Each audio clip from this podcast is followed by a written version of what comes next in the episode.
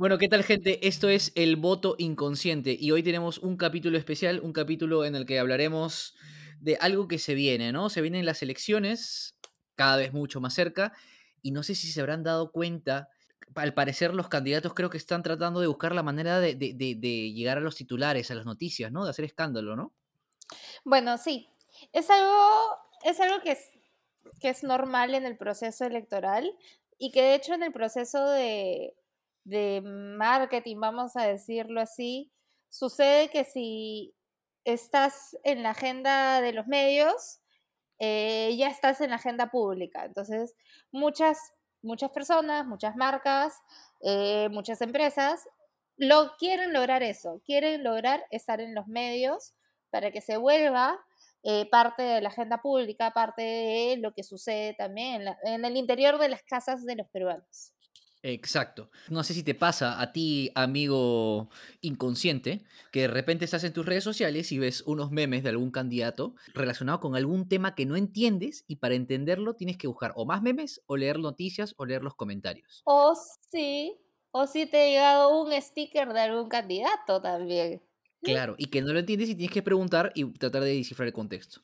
Si te ha pasado eso y has tenido que buscar información, entonces has sido capturado por el buzz marketing. Es un tipo de marketing que busca poner la marca en boca de todos. Y entonces lo que hoy nos plantearemos es una simple pregunta. ¿Qué es peor para un candidato? ¿Que nadie hable de él o que hablen mal de él?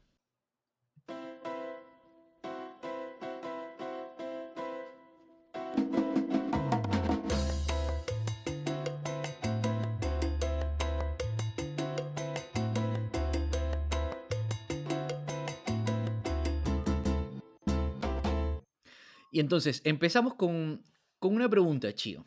A ver, suéltala, suéltala. Eh, bueno, primero, primero una cita para ponernos un poco más, este, un poco más eh, intelectuales, ¿no? Oscar Wilde decía, solamente una cosa en el mundo peor que hablen de ti es que no hablen de ti. Entonces, eso se traduce lo que, lo que dicen las vedettes que hablen de ti, aunque sea mal, ¿no? Aunque sea mal, pero que hablen. Efectivamente, ¿no? O sea, cuando, sobre todo cuando tienes un tiempo determinado, ¿no? Tienes una fecha límite, tienes un deadline y tienes que conseguir algo, tienes un objetivo. Entonces ya no te importa nada, pues, que hablen. Claro, eso, es, eso, es eso se llama de alguna manera buzz marketing y que el objetivo es capturar la atención de los consumidores, de los influencers, para difundir un mensaje con el objetivo de volverlo noticia, ¿no? O tema de conversación. Y ahí viene la primera pregunta, Chío. ¿Por qué es importante que hablen de tu marca? O sea, ¿por qué generar conversación? Abrimos el debate. A ver, ahí creo que hay dos puntos que, que siempre se han discutido dentro del mundo publicitario, ¿no? Em, y, y, eso fue a partir de, las redes sociales, de la importancia de, estar en las conversaciones diarias de las personas. ¿Qué ha pasado? Es que ahora pues efectivamente tienes un, tienes un feedback eh, de parte de tu, de tu consumidor de manera directa, ¿no? Entonces ya no esperas eh, a lanzar tu comercial de tele, que luego la gente hable su comercial de tele, la gatiki, sino que ahora es simplemente lo lanzas, lo pones en tu canal de YouTube y ya tienes una serie de comentarios, o lo lances en tu canal de Facebook y ya tienes una serie de comentarios, y ya puedes ir midiendo em, por dónde va la, aprobación, desaprobación o lo que fuera eh, de tu pieza publicitaria. Pero hay otra cosa importante que es eh, que es el contenido del, del, marketing, es estar en la conversación, ¿no? Volverte parte de su día a día. Em, evidentemente hay marcas que, que, lo logran de manera más natural, hay marcas que lo logran de manera forzada eh, y hay marcas que nunca lo logran, ¿no? Este, entonces, normalmente es ser, se, habla de un éxito cuando la gente está hablando bien de ti, ¿no? O cuando la gente está hablando en general. Y el tercer punto es, ¿cuál es el rol que tienen los, los medios masivos también para replicar esa conversación, para replicar ese, ese contenido que tú querías que, que la gente lo internalizara dentro de sus conversaciones privadas?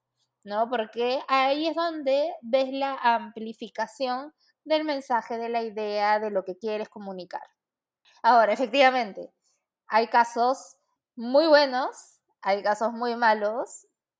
Puedo hablar, de, puedo hablar desde, eh, desde el corazón y desde, y desde el aprendizaje de un caso. Es, eh, súper super usado por los, por los profesores de marketing eh, en los últimos años, que es el caso de la moradita.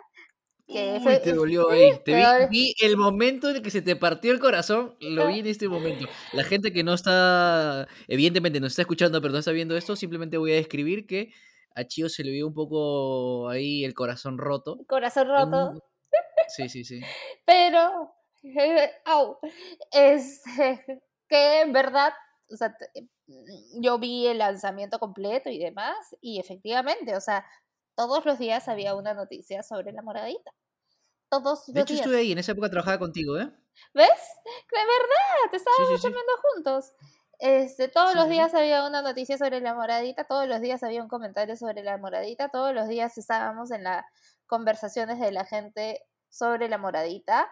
La moradita no duró más que cuatro meses en el mercado pero no afectó la imagen de marca de Inca Cola. Sí, efectivamente, el tema de la moradita fue un tema que generó mucha conversación y que la verdad es como Inca Cola tenía una posición, un posicionamiento muy, muy establecido y, era querida por la gente, tenía muchos lovers, no le afectó tanto. Pero entonces, es verdad, el mass marketing eh, hoy en día se puede medir por, por las redes sociales, pero si bien es cierto, el mass marketing existe desde hace mucho tiempo, desde antes de las redes sociales, las redes sociales lo han facilitado o lo han complejizado al mismo tiempo, ¿no?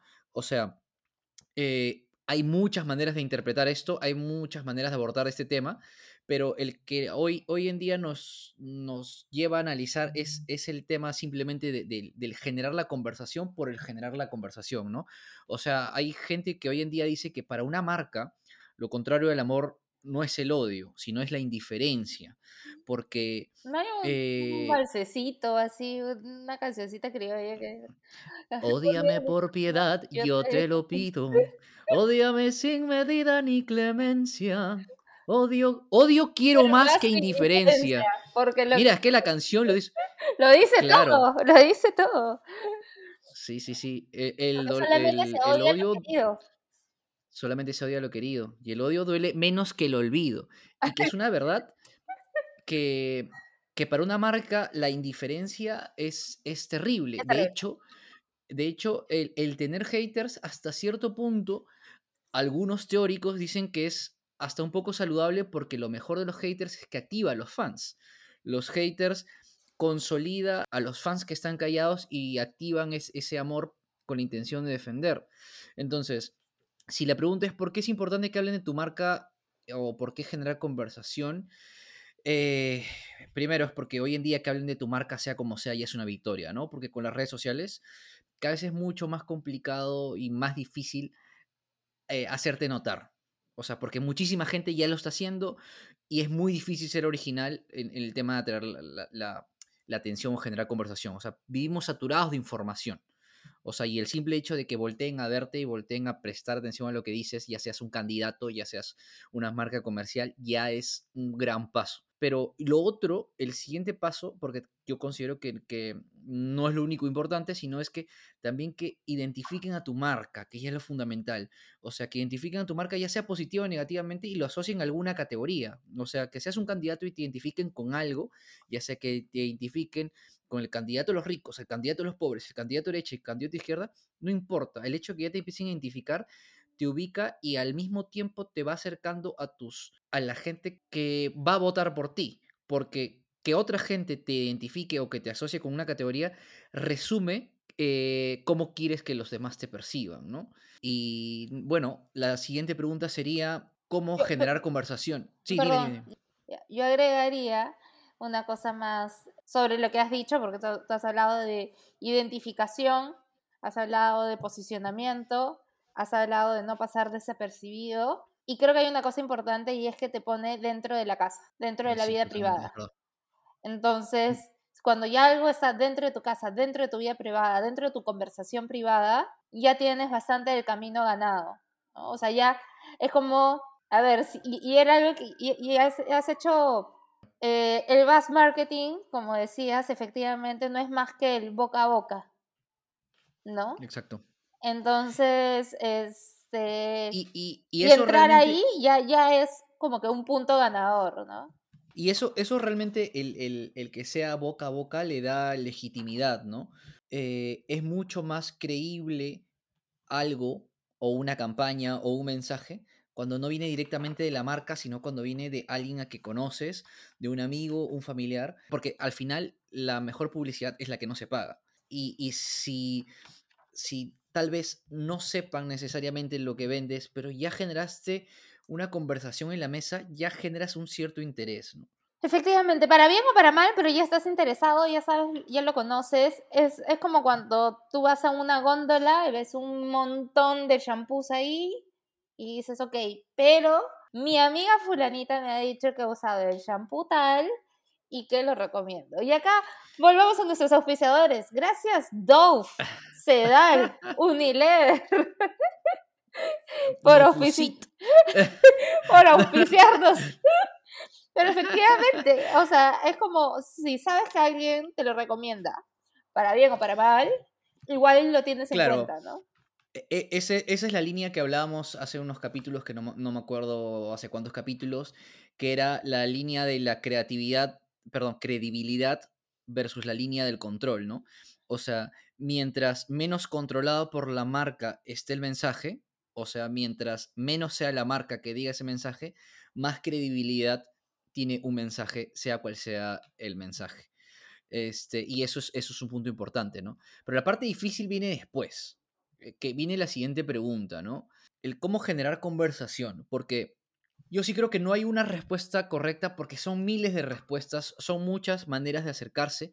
Particularmente te puedo decir que en, en la agencia en la que trabajo, eh, una de las cosas que partimos para llegar a una idea es partimos de la noticia, ¿no? Escribimos titulares como si fueran titulares de prensa y sobre eso hacemos el trabajo inverso y tratamos de llegar a una idea y llegamos a, a una idea, a un concepto. Pero esa es una de las tantas maneras y hay muchos ejemplos como el propio Apple, por ejemplo, que para el lanzamiento de sus, de sus marcas lo que hace es filtrar información a cuentagotas, ¿no? O que de casualidad a alguien se le olvide un prototipo en un restaurante.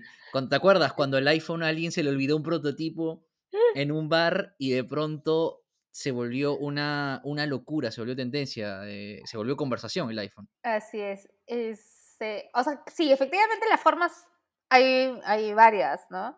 O sea, y, y, hay desde las más negativas como generar fake, fake news sobre algo, este, mm, pasando por las neutrales en donde los mismos candidatos o las mismas marcas, en este caso, hacen sus propios memes y, se, y son terribles, terribles. Claro. ¿no? Porque se nota, ¿no? Que se nota que tienen otro, otro objetivo, ¿no? Antes de abordar más maneras, creo que eh, podríamos tal vez coincidir en que hay cuatro o no lo sé, algunos cuantos principios a tomar en cuenta, que el primero es eh, generar curiosidad, o sea, de por sí el ser humano eh, tiene, tiene curiosidad y, hay muchos principios, ¿no? Como el hecho de completar una historia, ¿no? Cuando sueltas algo y la gente quiere ver cómo termina, lo siguiente sería la, la credibilidad o la confianza, ¿no? Ver que esa curiosidad que generas eh, no, no, está, no es trucada, no es, no es que me quieres engañar en el sentido de la gente ya se da cuenta cuando algo es, eh, cuando algo es Armani, ¿no? Cuando algo está armado. O sea, ya ahí tienes que, ver cómo lo manejas. El contenido, si el contenido realmente atrae a la gente y al final la viralidad, que es lo que se tiene que conseguir, ¿no? Que, se comparta, que se viralice y que sea el boca a boca, como tú dices. Sí, totalmente de acuerdo con esos puntos, la verdad. Hay, eh, hay, hay ejemplos, o sea, que, a mí me parecían interesantes de, marcas eh, como, por ejemplo, o sea, Red Bull, por ejemplo, no hace publicidad y Red Bull hace cosas como eh, se tira, manda a alguien a tirarse desde la estratosfera porque sabe que va a generar eh, conversación, ¿no? Mm, claro. O, por ejemplo, este, a ver, los, los memes de, la revocatoria, ¿no? Los memes de la revocatoria generaron conversación y generaron conversación en un momento en el que el no estaba en un, en un momento crítico, está por abajo del sí y coincidentemente cuando aparecieron los, cuando aparecieron los billboards de la campaña, nadie le prestó mucha atención, pero aparecieron los memes, la gente se empezó a burlar. Y lo que pasó ahí es que eh, la gente empezó a tener un tema de conversación y generó esta sensación de, de, algo grande estaba pasando, ¿no? O sea, atrajo haters, atrajo todo y, posicionó al meme no como, como una posibilidad, ¿no? Perdón, posicionó, posicionó al no como una, una posibilidad. Es, eh, ¿Sabes qué me estaba acordando? Eh, estas leyendas urbanas de... Y no son tan leyendas urbanas, ¿ah? Em, que en la época de Fujimori, para sus últimas elecciones... 2000. Sí, claro, su última participación democrática, eh, democrática, entre comillas. entre comillas, un montón de comillas ahí negritas, democrática, em, contrataban a taxistas. O sea, yo nunca supe si es verdad o no, pero era, era una forma, me pareció una forma muy chévere de generar conversación y de generar em, este boca a boca con los taxistas. Convocaban a taxistas para que hablaran sobre beneficios de votar por Fujimori en el momento o, o hacer cualquier tipo de, de, de momento, alguna fake news sobre algo a través del taxista. Eso me parece alucinante, ¿no? o sea, y es tu contacto directo, ¿no? O sea, es otro ser humano que te dice. Que creo que ese es, creo que ese es el gran aprendizaje del, del bus, ¿no? Que es, sientes que es otro ser humano que te lo dice. Puede ser un ser humano en el que confías o no confías, pero hay alguien real, de carne y hueso ahí.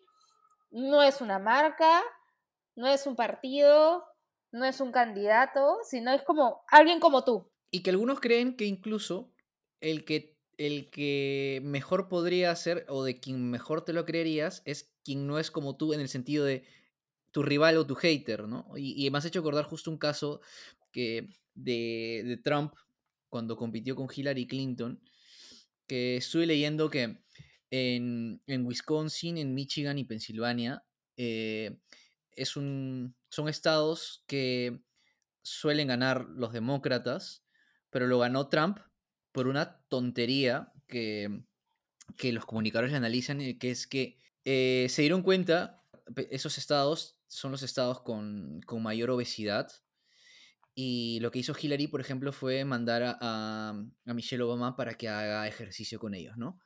Pero en cambio, lo que hizo Trump es que, claro, hizo un social listening, ver más o menos eh, eh, una especie de, de etnografía a través de las redes sociales, bueno, y también para entender a la gente, se dio cuenta que a la gente una de las cosas que más le apasionaba eran los carbohidratos y el nacionalismo. Y empezaba a compartir fotos de él en su avión comiendo KFC, comiendo McDonald's y comiendo basura, eh, siendo consciente que lo iban a menear. Eh, porque, eso, porque eso es otra cosa, ¿no? O sea, hay que, hay que tener claro cómo, descifras o cómo hackeas lo que la gente podría mm, ver como algo que sería un ataque, pero tú lo utilizas a tu favor, ¿no? Y dicho y hecho, o sea, muchas páginas, muchas cuentas que apoyaban a Hillary Clinton empezaron a coger las propias fotos de, de Trump y empezaron a memearlo con comida, con comida, y de pronto en esos estados la gente empezó a ver a Trump con comida. Claro. Eh, y claro, o sea, generó conversación y evidentemente, o sea, eso no voy a decir que definió el voto, pero lo posicionó eh, en una situación mucho más favorable que, Hillary. Y que curiosamente, ese estado, otra persona, y otro republicano lo ganó antes, y que fue Reagan, que también ganó eh, eh, esos estados comiendo. Hay fotos de él comiendo en esos estados. Y ahí es, la curiosidad. Bueno, la importancia de comer, ¿no? O sea, acá hubo, un, candidato que bajó. que no lo hizo. Que no lo logró, o sea, porque dejó de comer. Es como, amigo, come. es importantísimo. O la troleada de Keiko. ¿De qué te acuerdas de esa? Keiko en un comedor popular sirviendo comida y que se notaba pues que Keiko estaba agotada de, servir estos hoyones de comida y que y alguien le pregunta, ni siquiera nadie, nadie de la prensa, sino alguien del lugar, ¿no? Le dice, ¿estás cansada, no Keiko? Keiko dice, sí. Ah, eso es trabajar, pues. Le salió el tiro por la culata. Claro, este, pero claro, y, y, el otro candidato que no quiso comer el pan con chicharrón, no, no, no sé. Virreinechea. Ah, y creo que en algún momento, bueno, eso se será en, el, siguiente capítulo, ¿no? La importancia de los, de los, desayunos electorales. la comida en campaña. Pero bueno, eso nos, lleva hasta nuestra pregunta final, ¿no? Y aquí ya estaría bien que, nos metamos a, hablar ejemplos, si queremos, de, de, de candidatos, qué cosas están haciendo los candidatos para hablar de ellos, ¿no? Pero la pregunta sería, ¿Qué es peor? ¿Que hablen mal de ti o que no hablen de ti? ¿Qué dirías tú? Vamos a contestar como cualquier consultor contestaría. Depende. Depende de cuál sea tu fortaleza y cómo puedas enfrentar que alguien hable mal de ti. Por ejemplo, eh, persiguen hasta ahora a Julio Guzmán, persiguen efectivamente, con su huida del departamento de Miraflores. ¿Por qué? Porque él no, no pudo en su momento sacar al frente algún tipo de fortaleza, vamos a, o presentarse de alguna u otra forma frente a ese problema. Entonces, yo creo que ese hablar mal lo afectó. Lo afectó negativamente porque no, no pudo. No supo manejar la crisis. No, supo manejarlo y no supo mantener una posición clara frente a eso. Pero eso es interesante, porque ese ejemplo es el ejemplo de la fórmula inducción a la crisis, ¿no? La fórmula de inducción a la crisis es, todo el mundo sabe que em, si la cagas, van a estar pendientes de ver cómo la solucionas. Eh, claro, porque si la cagas sin haberlo, haberte preparado, probablemente no sepas cómo solucionarlo, claro. Pero hay gente que se induce a la crisis como el claro ejemplo de Salaberry mechándose con, los, con, con el venezolano, ¿no?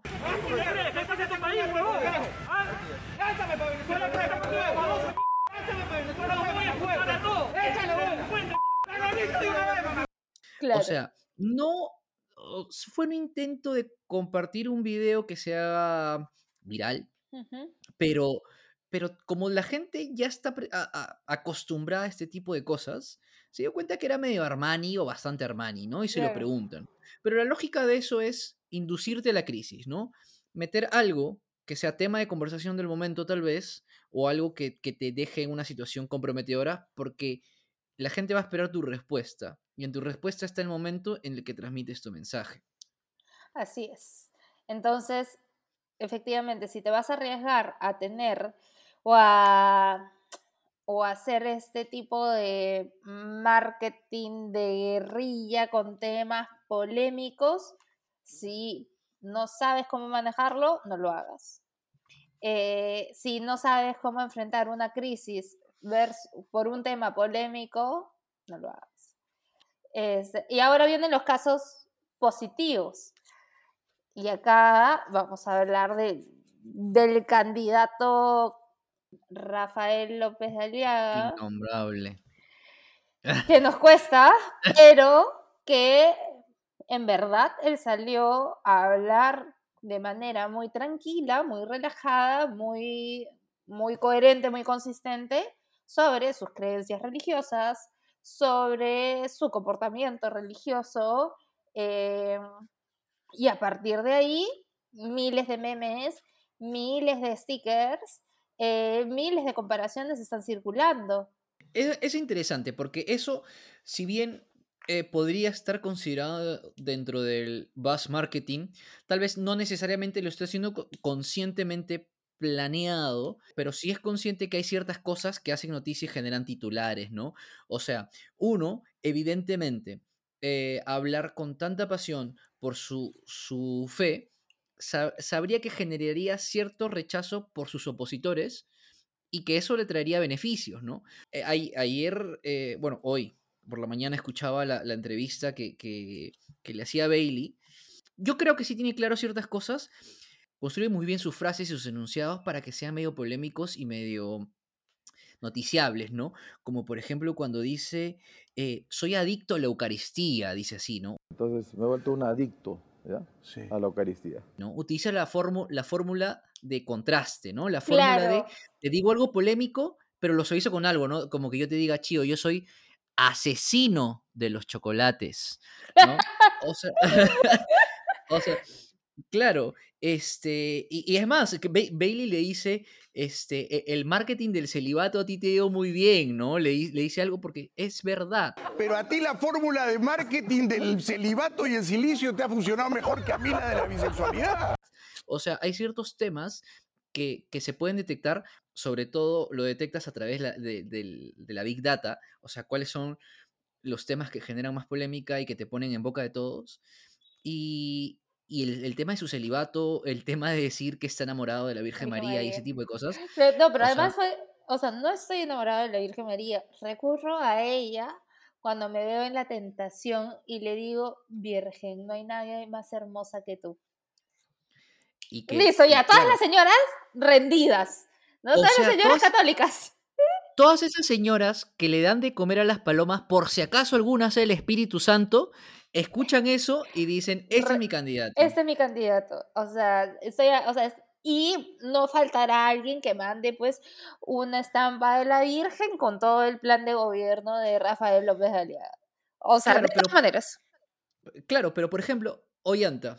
Ollanta acaba de salir en una entrevista y, ha tirado frases polémicas, frases confrontacionales, porque el recurso normal para atraer esta atención son las frases confrontacionales, ¿no? Y, lo curioso es que generó un buzz, un ruido, eh, durante una especie de, un día, dos días, pero ahí se quedó, nos olvidamos de él, o sea, eh, de hecho, creo que no está, no está escogiendo qué tipo de polémica generar de manera correcta, ¿no? ¿Tú qué opinas? A mí lo que me pasa con Ollanta, y que creo que por eso es que no ha sido tan consistente, es que no se fue, o sea, que al final sus polémicas o sus frases polémicas lo llevaron a la, a la añoranza, ¿no? A extrañarlo. Y eso ha pasado muy rápido, ¿no? O sea, creo que el, el meme más, más más visto en Twitter sobre esa entrevista era el, meme de Okram eh, mirando con cara de amor a Ollanta y que la gente decía, mírame como Okram llama, eh, mira a Ollanta. Entonces creo que, que, la polémica lo llevó hacia ahí y no necesariamente hacia un escenario, eh, hacia un escenario real político. Ahora, claro. pucha, en este país todo puede pasar, Queda menos de un mes de las elecciones y todo puede pasar. Pero bueno, volviendo al tema, es. Em, hay ejemplos, o sea, creo que sí es, es bueno que hablen. O como lo de Vero, o ¿Oh? como lo de Vero, por ejemplo, intentando hablar con Evo, ¿no? Que pensó que iba a generar más conversación. Yo también por un momento pensé que iba a generar más conversación. Eh, pero creo que no lo suficiente, ¿no? Porque no es sorprendente ya verla relacionarse con Evo, porque ya la gente lo tiene dentro de su cabeza. U, otro ejemplo es el de Rafael López Aliaga yendo, perdón, el de De Soto yendo a acompañar a Rafael López Aliaga para que no lo, no lo quiten de las elecciones, para que no lo tachen, defendiendo, eh, defendiendo la democracia, ¿no? O sea, si iba a meter una polémica, exacto, si iba a meter una polémica porque le iban a decir, ah, no, porque ustedes este, son lo mismo, bla, bla, bla, bla, bla, pero le iba a dar vitrina, que creo, me parece que sí se ha traducido un cierto crecimiento de él, ¿no? Sí. ¿No crees? O sea, le, de, de, hecho ha crecido versus las últimas, o sea, viendo la encuesta de hace dos semanas, ¿no? Este, y claro, y ahora se deslinda totalmente de él. Em, porque, sí, pues, ¿no? Ya me toca deslindarme, ¿no? Pero efectivamente, o sea, yo creo que que hablen bien o que hablen mal, o que no hablen, va a depender de qué tan sólida, fuerte o como querramos llamarlo, consistente sea tu marca, tu candidato. ¿No? Porque tienes que, tienes que estar muy preparado para que si hablan muy bien de ti, poder aceptarlo y poder construir sobre eso. Si hablan mal y que de, hecho Diga. Tú lo mencionaste, tú lo mencionaste eh, hace unos, unos, cuantos capítulos también que para ese tipo de cosas hace un diagnóstico, ¿no? Un diagnóstico que con qué cosas te podrían trolear, con qué cosas te podrían memear. Así es. Es, es parte, como que el ABC de la marca en redes sociales es, o sea, o sea, me van a, o sea, haces el ejercicio de me van a hacer concha con esto o me van a dar flores, ¿no? O sea, y pueden ser cosas tontas, pero que tienes que ponértela a pensar hasta un doble sentido. Este, hay que tener mucho cuidado con eso, ¿no? Este, y hay que saber hasta dónde, hasta dónde da tu marca, hasta dónde, hasta, hasta dónde da tu candidato, este, y cómo lo va a enfrentar. entonces, em, entonces, para concluir. ya. Yo digo que depende. Pero estamos de acuerdo en que, que hablen, que, que no hablen de ti es lo peor. Que no hablen de ti es lo peor, efectivamente, porque no, no, no estás en los... Que no hablen de ti es que no estás en la casa de nadie y que no, es, no te van a dar eh, la vitrina para que tú puedas estar en los medios masivos, que es al final lo que va a marcar la tendencia. Ok, lo siguiente, yo también estoy de acuerdo con eso. Lo siguiente es que hablen bien de ti, es lo, lo esperable, lo estándar, eso no, no, es debatible, perfecto. Que hablen mal de ti, entonces, para mí, está bien siempre y cuando tengas un plan de contingencia y te hayas preparado, ya sea para cuando hablen mal de ti sin que lo hayas planificado o para cuando hablen mal de ti porque tú lo planificaste. Así es. O sea, que tengas consistencia con lo que vayas a decir después. Pero bueno, sí, esa es la conclusión, amigo. Estamos de acuerdo en el programa de hoy. Así es. Y bueno, ha sido un interesante programa. Eh, nos vamos despidiendo, Chío. Adiós. Eh, síganos en las redes sociales, por favor. Búscanos en Instagram, el voto inconsciente. Eh, síganos en Twitter también a nosotros, arroba chiola de la tele, he salido en la tele, busco salir en la tele, contrátenme para la tele. y el, tu arroba, Ricky, por favor. Arroba Mr. Congajet, MR Congajet. Es complicado, así que bueno, búscame como Ricky Solano, más difícil. Eh, y un saludo, un, saludo, un saludo para nuestra amiga Mariefa, que nos está ayudando con las redes sociales porque la vida no nos da, no nos da la vida. No nos da la vida, efectivamente. Mariefa es una, es una fan del voto inconsciente que nos ha querido ayudar ahora y que lo está haciendo muy bien. Y muchas gracias a todos. Eh, síganos también en, en, en Spotify y piratean este programa, pirateenlo y difúndanlo. Un abrazo para todos. Un abrazo, beso.